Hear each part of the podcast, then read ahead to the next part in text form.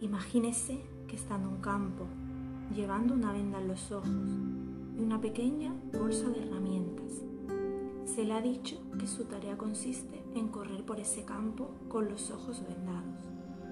De hecho, es como se supone que debe vivir su vida. Y usted hace lo que le han dicho que haga. Pero usted no sabe que la granja hay hoyos grandes y muy profundos. Lo ignoraba completamente. Así que empieza a correr por el campo. Y tarde o temprano cae en uno de esos grandes agujeros. Empieza a palpar las paredes del hoyo y se da cuenta que no puede saltar fuera y que tampoco hay otras vías de escape. Es probable que, en un apuro semejante, usted coja la bolsa de herramientas que lleva encima, la que le han dado, y empiece a mirar qué hay dentro de ella, pues quizá así encuentre alguna solución, así encuentre algo que pueda usar para poder escapar del hoyo. Ahora suponga que efectivamente en la bolsa que lleva hay una herramienta, pero se trata de una pala. Y eso aparentemente es todo lo que tiene.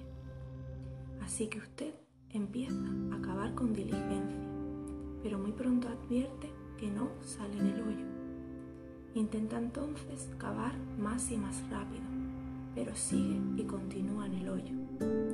Así que lo intenta con grandes paladas o con pequeñas, arrojando la tierra cerca o arrojándola lejos, pero usted continúa en el agujero. Todo ese esfuerzo y todo ese trabajo, y por raro y extraño que parezca, lo único que ha conseguido es que el hoyo se haga cada vez más y más profundo. ¿No es así lo que le está ocurriendo actualmente? Bueno, tal vez él tenga una pala lo bastante grande, una preciosa pala mecánica.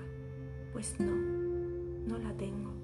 Y si la tuviera, no la usaría, porque cavar no es la forma de salir del hoyo. Es justo al contrario. Cavando es como se hacen los hoyos. Tal vez lo que esté ocurriendo es que esté empleando el plan y la solución equivocada. Cavando le lleva a no tener escapatoria. Lo único que hace es hundirse en el hoyo más.